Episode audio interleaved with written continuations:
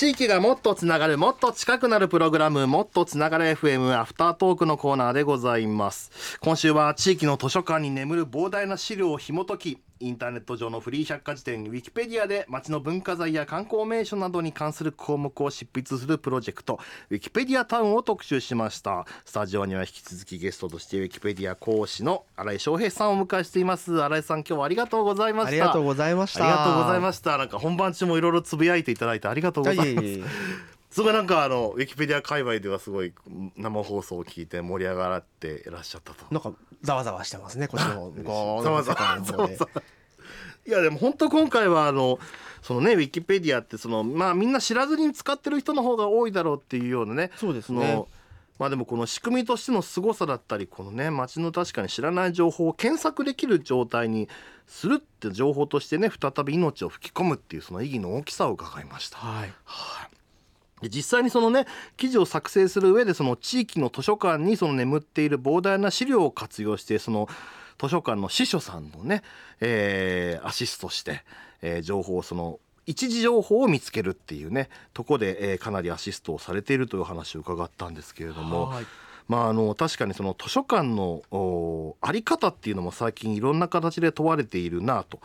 であのやっぱりそのね最近だとそういう大手の、えー、そういう CD レンタルショップが図書館をの指定管理業者になってね、まあ、本当に本屋さんと見分けがつかないような、うえー、図書館があったりとか、いろいろありますけどもまあただその知識のねその宝庫である図書館をそういう形にするのはいかがなものかみたいな声もありつつみたいなんでその図書館のねあり方っていうのも問われてきてるのかなと思うんですけども。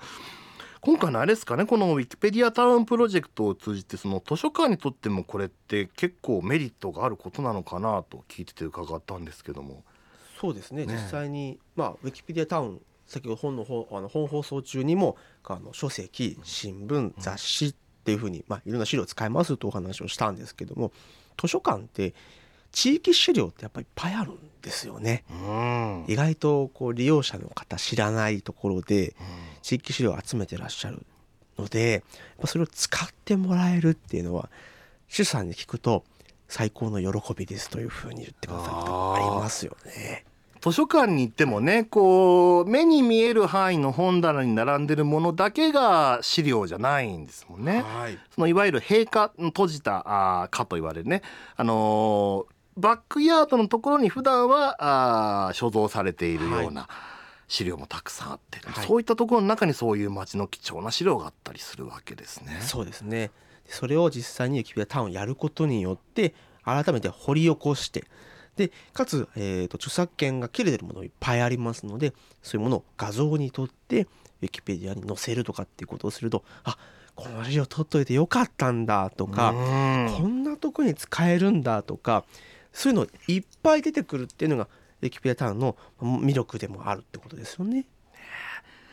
やっぱりだからそのねだそれこそね幅を取っちゃうとかそのそういう理由で整理されちゃうものもまあ少なくはないという状態でデジタルデータだったらねこう軽いししかもこういろんな形で検索することができるしっていうそういうこう役割もあるというそうですね。古いものは特に今デジタル化が求められている時代ですのでいかにこの資料をどうやって後世に伝えていくのかってことを考えるとウィキペディアタウンのようなデータ化デジタル化もしくはオープンソースにオープンデータにしてそれを公開していくっていう取り組みは図書館今後どんどん広がっていくと思いますよね。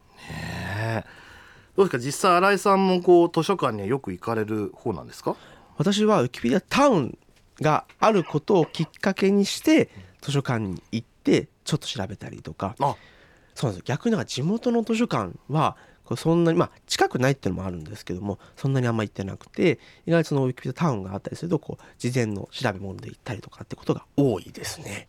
うんはい、どうですか？やっぱりじゃあウィキペディアタウンを通じてあなんか図書館に関して新しい発見もあったりみたいな。ありましたねそれこそまさしこんな資料あったんだっていうのはやっぱあるんですよね。うん、あのこの資料のこの、えー、例えば地図であったりとかあの古い、えー、絵巻の地図であったりとかってするとやっぱりそうやって開館に並んでない図書館のオープンなところに並んでないので、うん。こんなのありますかねって半信半疑で聞くわけですよね。うん。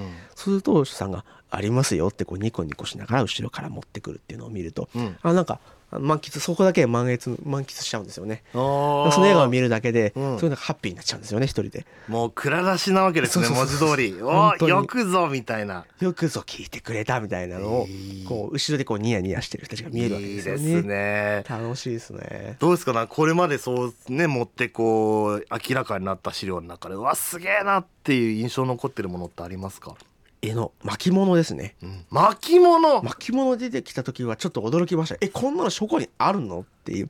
さすがにそれも本当にこう聞かれて聞かれないと出さないとは言ってるんですけど巻物を見ちゃった時にはちょっと驚きましたね。ちょっとどうしていいか分からなくなっちゃいました。へえだってなんかもうねあまりに時代がだって何年前ですか？巻物なんて言ったら。いやもう100200のレベルじゃないのかもしれないですけどちょっとねそこまで分かんないですよねいやなんかもうねあんまりにこう見たことがなさすぎてこう時代劇とかフィクションの中でね登場してくるものっていうはい。本当にあるんだって感じですよね。本当に。長野県の図書館でウィキペディアタウン長野県の、えー、と伊那という町高遠の、まあ、桜が有名ですけどもの町でウィキペディアタウンやった時に見せてもらったんですけどこんなのあるのかっていうぐらいのものがドワーって広げてくださって、うん、うっとりしちゃいましたよね。書いてあるものを見て。なんて書いてるか分かんないんですけど。あーだって筆のねうにゃうにゃうになって。分かんない。崩し順わかん、まあ、今 AI でとか言ってますけど分からないんですけどこんなのがあるんだ。この蔵の中に書庫の中にって思いましたよね。えー。知らないだけでいっぱい眠ってるんですね。ですね。多分いっぱいあると思いますよ他のとこも。自然とひそひそ声になって。しまうです。すぐになっちゃうんですよね。面白いな。確かになんかそんなお話聞くと図書館もう一回行ってみようかなって気持ちになりますね、はなんかカテゴリー的にはどんなところとかが狙い目なんですかね？そういうお宝資料とかい。やっぱ郷土の資料地域の資料でがやっぱ一番残ってると思うそういうものって。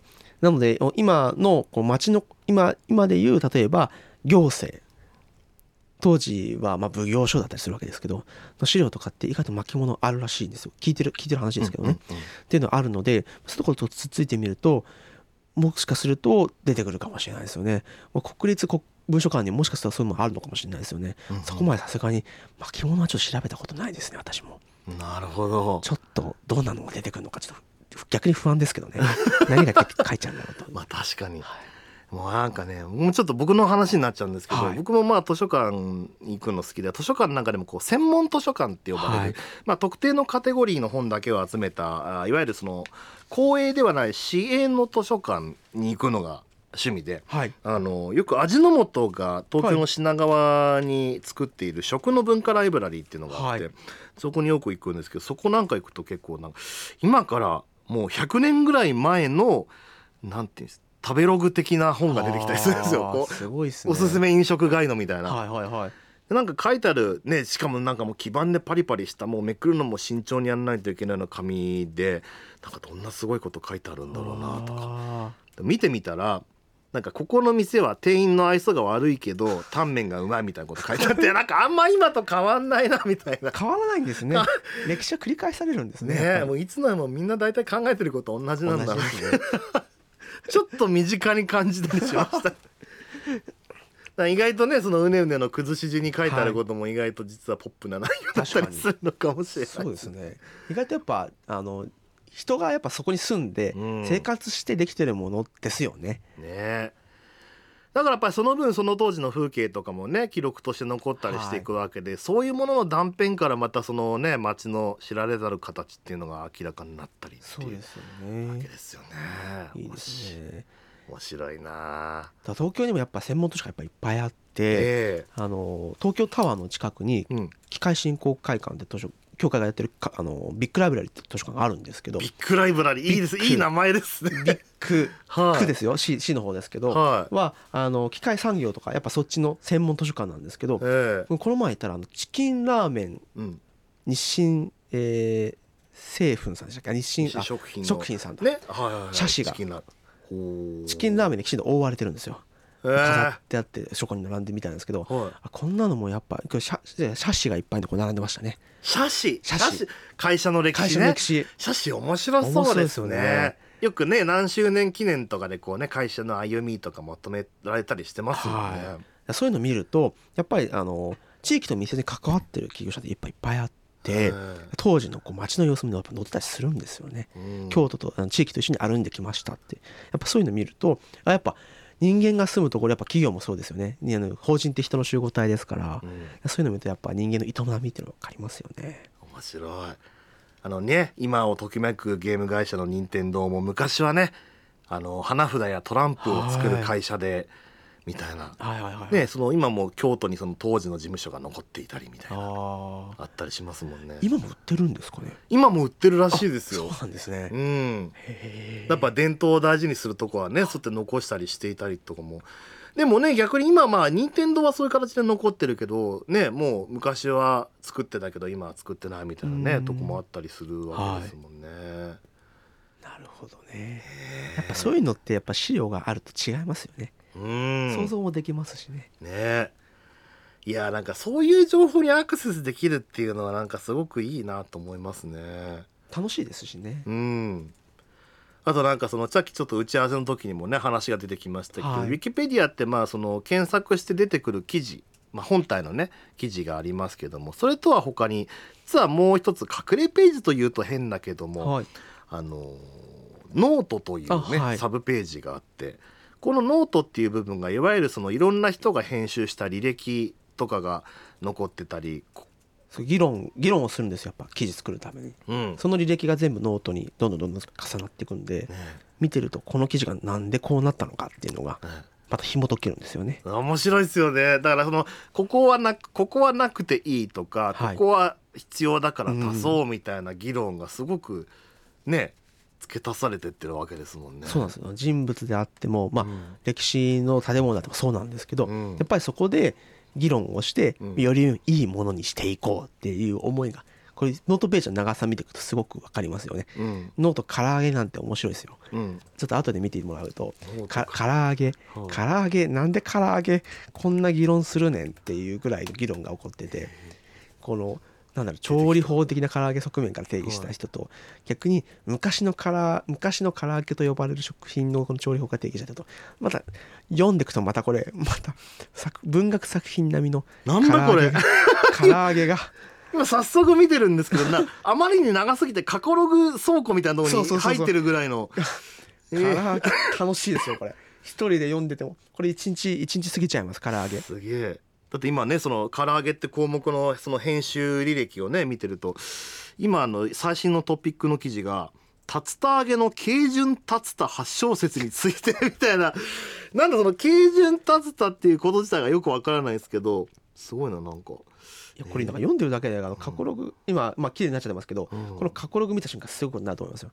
過去ログ右に過去過去今まで議論したもの内容がうん。こう12って並んでるんですけどうんうん。これ最近の方は多分2だと思うんですけどもうん。2を開くとこれまたまたこれなんどんくらい議論してんだか分かんないぐらい議論してるんですよね。唐揚げの話でこん唐なにうーわめっちゃ 今開いたけどすっごい文字数ですねこれ。1万字ぐらいあるんじゃないですか。1と2をこうガッチャンコした分が議論されてるわけで1もすごいですよね。チキン南蛮から始まり残儀とはなんだやねんみたいな本件の合意形成に向けてっていう項目があってその唐揚げに関するいろんなかいろんな説や価値観をすり合わせっていうものだけで。ですよこれ見てるだけで。面白い。だってあなんだ、まあ、ちょっとかいつまんで説明するとねその唐揚げもいわゆるこう皮がやわやわの、はい。あのね、えーフライドチキンとかに近いな、ああいうやつといわゆるその竜田揚げに近いちょっとこうパリパリした小麦粉のねついた粉っぽい感じの衣のとあるけどどっちが唐揚げなんだみたいな話で延どっちも々話唐揚げかみたいな。それすげえなと思って逆にそのパワーすげえなって思っちゃうんですよね。すげえ。だってはい小麦粉と水と醤油で溶いた衣をつけることは下味をつけることを意味するのではないでしょうか。つまりそれなんだこれって面白いですよね。重箱の隅をつつくとかいうレベルじゃないですよね。もうつつきすぎて解体しちゃってるもうもう分かんないですもんこれなんじゃやねんって。レシピみたいな。いやこんなのもあればまあ真面目に議論してるんですよこれも。人は唐揚げでこんなに熱くなれなれるんです。るんですよなれるんですやっぱり。面白い。えー面白いですよ。しかもそれがこのウィキペディアのノートページっていうこう誰も見なさそうなこの小さなところでやってるんですよね。ガチで喧嘩してるじゃないですか唐揚げについて。唐揚げってガチでやってますこれ。笑っちゃいますよこれうわーこれちょっとみんな見てほしいな。ああ唐揚げまあこれ2016年ぐらいの議論ですけどやっぱ楽しいですね見てて蚊帳の外にいるからかもしれないですけどやっぱ楽しいですね。いやでも突き詰めるとやっぱりこれだけね唐揚げに対してこうい一加減持ってる人たちがいいてらっしゃいますね。それは唐揚げではないみたいな。そう違うんだ。みたいな。これ一日費やせますこれ。読むだけで、そんなノートページいっぱいあります面白い。ちょっとだからあれですね。こうノートのページはおすすめですね。なんかあのコアなとこは読めますこれね。読み解けます 本当に唐揚げの項目すごいでちょっと皆さん見てみてください今ね。大丈夫ですか？こんなに唐揚げの話して大丈夫ですか？私たちって思うぐらい話してます。けど過去ログ3ページまでありますからね。そうそうそう1ページに1ページあたり1万字ぐらいのやつが3ページありますから。かなりすごいことになってます。この唐揚げをめぐる戦いもぜひちょっと見ていただければと。いや面白いな。だから本当ちょっとね新井さん今回お迎えしてこのウィキウィキペディアってものに対してもこんなこう、人々の熱いドラマが裏にあるんだなはい。ということがなんか分かって面白いです。面白いです。やってる側面白いですやっぱり。うん。いろんなことが同時多発的に起こるのでうん。タウンに限らずウィキペディアのコミュニティは面白いですね。面白いですね。これはハマるわ確かに。ハマっちゃってますねずっと私、へえはいいやー本当に今日はありがとうございます。ちょっとね生放送の方でもあのお知らせしましたけども改めてね新井さんも参加されてますこのウィキペディアタウンの、えー新たなワークショップというか、今ワークショップと表現していいんですかねこれは。えーまた催しが、えー年明けね令和2年の2月15日に秋葉原で行われるとはい。いうことで、こちらはまたその参加方法などについてはこれはウィキペディアタウンで検索すると出てきますかね。そうですねウィキペディアタウンというふうに検索していただくと、うんまずあのまあ Google とかで調べていただくと最初にウィキペディアタウンの説明のページが出てくるんですけど、はいえー開催情報っていうのが、うんウィキペディアタウンのページの中にこちらっていうリンクが貼ってありますのでそれ見ていただくとあの、まあ、もう少し詳細が決まり次第乗っかると思います。わかりました、ぜひぜひねちょっと番組のページからもご案内したいと思います。い。やー面白かった。大丈夫ですか？半分唐揚げですけど大丈夫ですか、ね、確かにだいぶ唐揚げで上書きされたところはありますけども。大丈夫ですかね？